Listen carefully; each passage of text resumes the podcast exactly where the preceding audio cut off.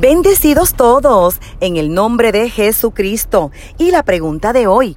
La forma de vestir de las personalidades del mundo cristiano, ¿cuánta influencia pueden tener en sus seguidores? Antes de responderte, sabes que puedes comunicarte con esta tu servidora, Apóstol Marlín Arroyo, llamándonos al 787-644-2544 muchísima influencia. Es común que las personas seguidoras, especialmente los jóvenes, deseen estar a tono con lo que marcan las últimas tendencias en cuanto a ropa, peinados, zapatos, accesorios, lo último en la tecnología, entre otros.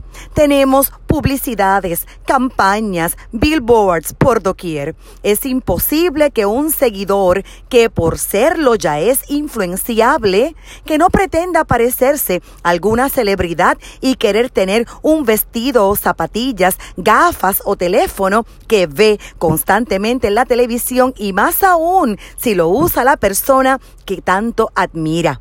En la iglesia no hay excepción, pero esto se puede convertir en una gran preocupación. Por ejemplo, si la forma de vestir es incorrecta, se marcará una tendencia que afectará la comunidad cristiana. Número dos, si se convierte en prioridad hasta el punto de invertir más en ropa de tendencia y moda que en las genuinas prioridades que Jesús nos enseñó, debemos hacer ajustes inmediatamente porque es muy peligroso. Número tres, tenemos que preguntarnos si seguir la forma de vestir de esa personalidad es por alcanzar más popularidad.